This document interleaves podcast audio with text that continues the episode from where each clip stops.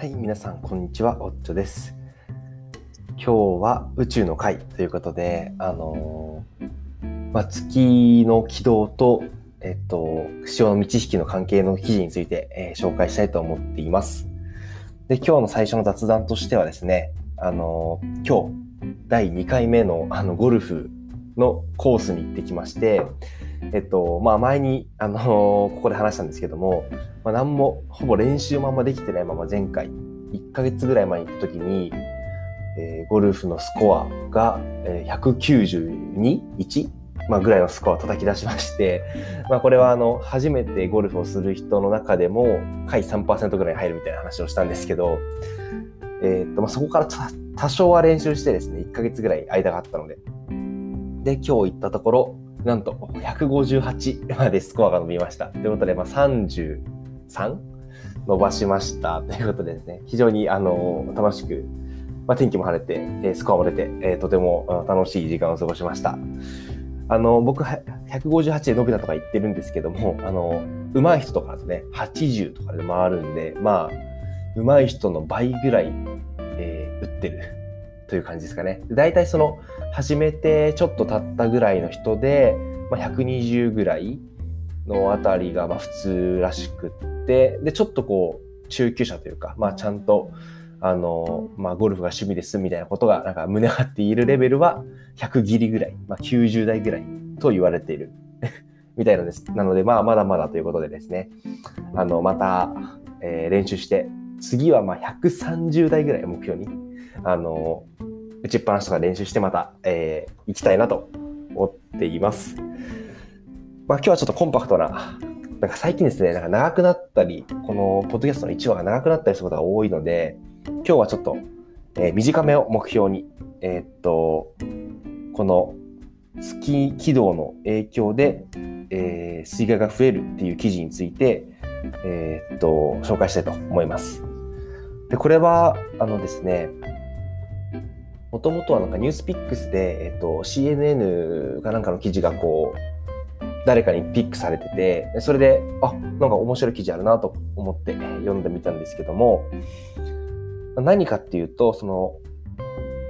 えー月軌道っていうのがですね、あの月の軌道ですね、地球の周回を回っている月の、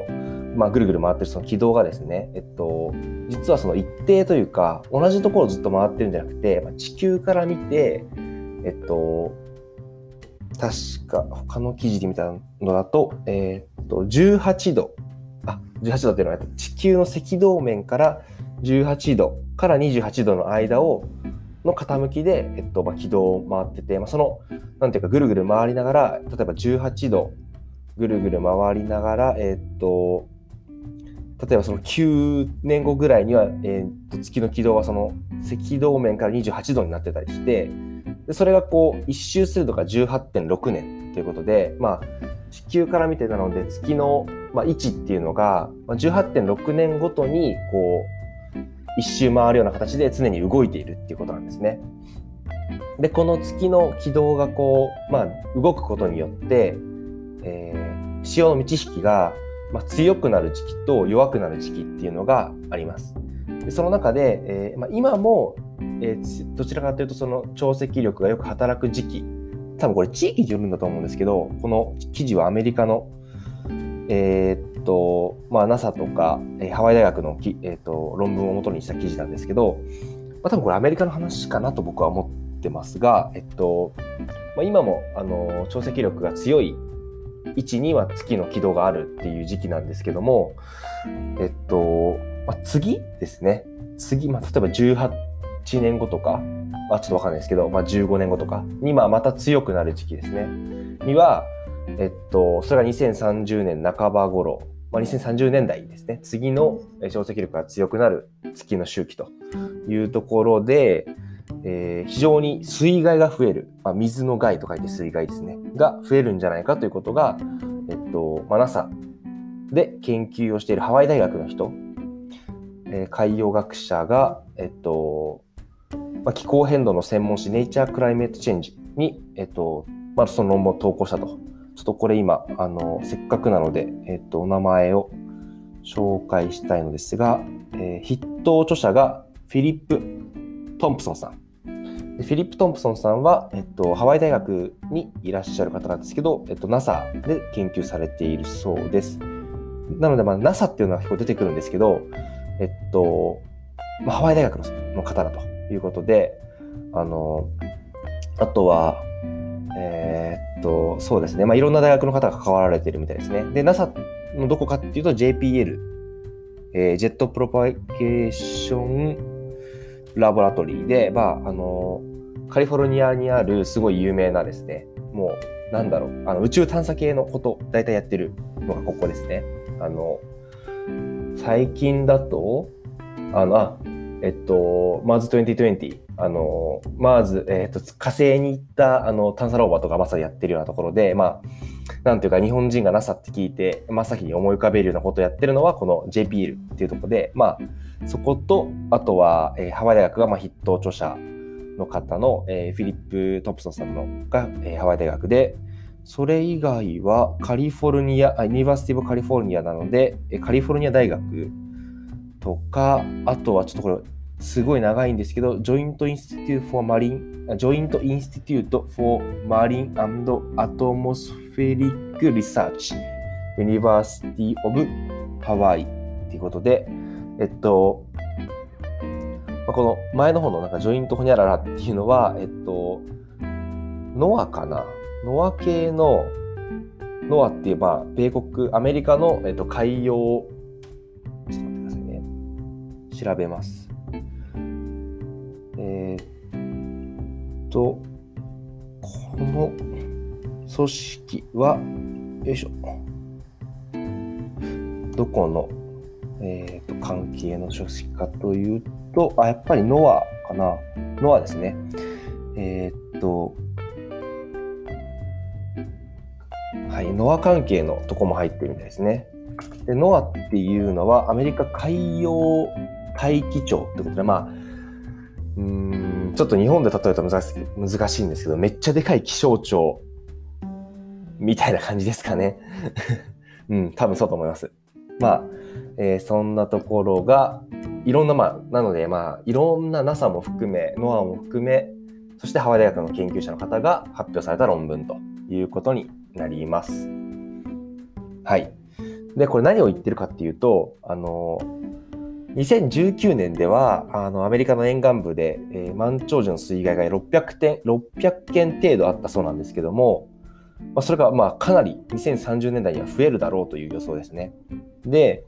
えっと、どういうふうに増えるかっていうと、そういう、まあ、記録され、まあ、これ1件水害ありましたみたいな水害が1ヶ月以上繰り返される。まあ、だから、やばい梅雨みたいな感じですね。最近の日本の梅雨もそんな感じになってきましたけど、まあ、やばい梅雨の、えっと、潮汐版、あの、潮、道潮が高い版みたいな感じで、あの、すっごい高潮が毎日のように来るみたいな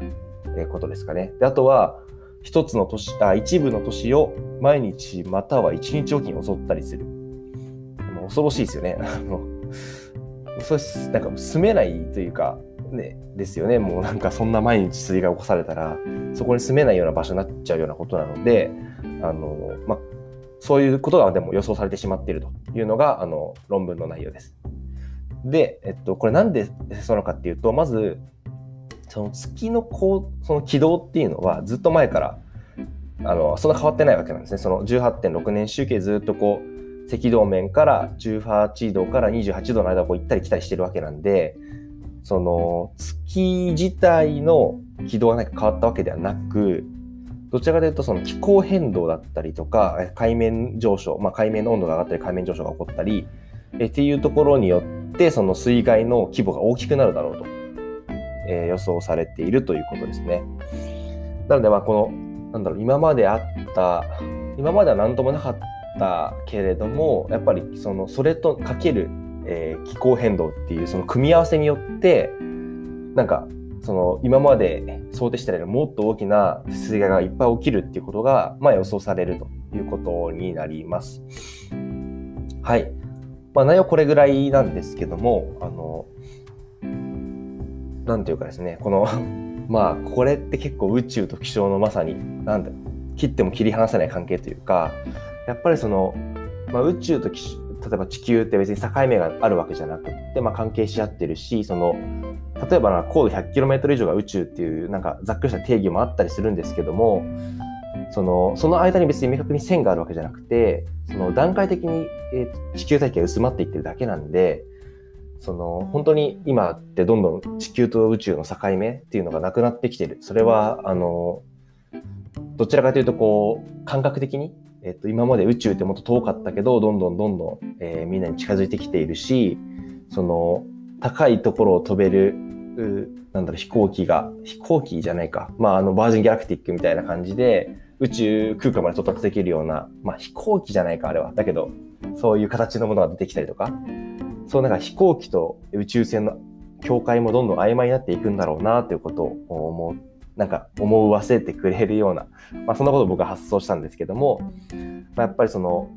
宇宙の、まあ、月っていうね、その一つの全体がこんだけ日本の気候変動にまで影響を与えうるっていうところが面白い記事だなと思いました。でですね、えー、っと、まあ、追加でこの記事にちょっと関係ないところではあるんですけども、言いたいことがありまして、えっと、まずは、その、この学会誌が何かっていう話なんですけど、えー、ネイチャークラメットチェンジってとこで、まあ、ネイチャーでついちゃってるから、ネイチャー系列かと思ったら、多分そうではないのかなっていう感じですかね。あの、有名な学会誌、ネイチャー。あれ？これネイチャーなのかな？うーん。あ、ネイチャーか。あの、一番有名なの学会誌ネイチャーの一部、一部というかクライメートチェンジ専門誌なのかな。ちょっとそこすみません、明確じゃないんですけども、っていう論文でこれ調べてみると、えー、インパクトファクターっていう、その、まあ、どんぐらいいい学会、うん、論文誌か。まあ、いいって、いい悪いないんですけど、なんて言うんだろう。どんだけ、うーんと、まあでもが、えっ、ー、と、研究者からしたら、えー、それの論文に出すことによってどれぐらいのこう、まあ成績というか数値というか、なんて言うんだろうな。まあ一つのあの論文の凄さを測る指標なんですけど、それが20.89っていうことで、もうかなり高いんですね、これは。もう本当に高いです。はい。あの、まあ、やっぱ世界トップクラスの、えー、論文だと思います。論文というか学会誌だと思います。で、えっと、まあ、インパクトファクターっていうのは具体的に何かっていうと、あのまあ、影響力の大きさを測るそのその学会誌の影響力の大きさを測る指標で、そのその論文、まあ、その学会誌に載った論文が、え1年間に平均何回引用されるかっていう数値なんですね。なので、例えばインパクトファクター20のこのネイチャークライメットチェンジは、ここに載った論文が、平均で20回以上年間引用されていくってことなんですね。というと、すごいですよね。自分が一つ書いた論文が、論文をもとに、まあ、元にというか、論文を参考に、えー、その次の別の論文を書いた人が20人以上、まあ、1人、2つ書いてるかもしれないで、まあ、20人とは限らないですけど、まあ20本以上の論文が、自分の論文からこう派生して生まれていくような感じなので、あの、非常に、あの、まあ、インパクトがあるんですね。普通っていうか、まあ、結構いいとこでも、多分1とか2ぐらいが、まあ、まあまあいい感じだねっていう感じだと僕は思ってて、まあ、3とかインパクトファクターが3があるっつったらおなかなか難しいところに乗ったんじゃないかっていうような、えー、体感としては、えー、あります。まあ僕3とか乗ったことないんですけどね。あの、まあ、ただその3とかに乗せた友達とか、まあ、いてすごいなというふうに思ってますね。ということで、まあ、なんだろう、論文って言っても、あの、まあ、なんて言うんだろうな、相対的にその影響力が大きい論文、まあ、学会誌に投稿される論文と、まあ、ある意味そういう査読とかはなくてインパクトファクターがついてないような論文、学会誌もいっぱいあるので、まあ、そういうところも、あの、あるんだよってことを、えっと、今回知っていただけたら、えー、嬉しいかなと思います。あとは、えっと、この記事についてさらにもう一つのインパクトファクター間つなぎで思ったことなんですけども、あの、この CNN の記事とかを見るとですね、あの、確か英語版の方の記事には、えっと、この論文の、えっと、リンクが載ってたんですよね。あの、確か。もしくはその CNN じゃないかもしれないけど、英語の記事ですね。には、えっと、この NASA ので何とかしてる研究者がどこどこでこういう論文を発表しましたっていう記事の中に、えー、具体的にはこのリンクですっていうのが、まあ、あるわけなんですね。でそこから僕も飛んで論文の現状にはたどり着いてこう結構綺麗なグラフが載ってたりとかしてあのー、なんかいい論文っぽいなみたいなことを思っていたんですけどもこれあのなんか日本のまあ日本のじゃちょっと海外は分かんないんですけど、まあ、全体的にですねあの記事に論文を引用するときは論文をちゃんとリンクとかねタイトルとかねえー、著者とかちゃんと載せてほしいなっていうのは最近すごく思ってることで、こう、そこにはね、最近不満があるんですね。なんか、面白い研究の記事があった時に、あ、この論文読んでみたいと思っても、まあ、結構ちゃんと探さないと出てこなかったりとか、えー、まあ出てくるんですけども、まあ、これ記事に載せとくのがまあマナーじゃないのかなっていうことは僕は本当に、えー、最近ずっと思ってて最近というかまああれですねこういう記事を見るたびに思うんですけどまあ、これは一つなんか問題提起として、えー、挙げたいなと思ったところですね。やっぱりその、まあこれ論文に限らないんですけど、ニュースを見るときに、一時情報にいかにたどり着くかってことが本当に大事で、例えばこの記事、CNN とか記事を書くときに、まあ、ハワイ大学のホニャララさんがこういうことを発表しました。で内容はこうですって言ったときに、まあ、正直言って本人じゃないから、らしいよってことですよね。何々さんがこう言ってましたっていう記事になっちゃうんですよね。でも、あの論文の現状っていうのは私がこういう分析をしてこういう結果が出ましたってことを、まあ、研究者は生の言葉として書いているのでやっぱりそのまあ難解な部分はもちろんあるんですけども一番なんだろう最後にこう参照するべき場所なんですよね。これは例えばコロナの感染者数だったりとかその今のなんだろうな。えー、っと、まあ、オリンピックについてのあの発言のこととかいろいろあると思うんですけどそういうのってなんかららしいようで済ましちゃダメダメまあ済ましてもいいんですけどまあ本当かって知りたくなった人がちゃんとたどり着けるようにそういうデータとかをねしっかりとこう、まあ、リンク付けしてるとか引用元をちゃんと書くとかこういうことをなんか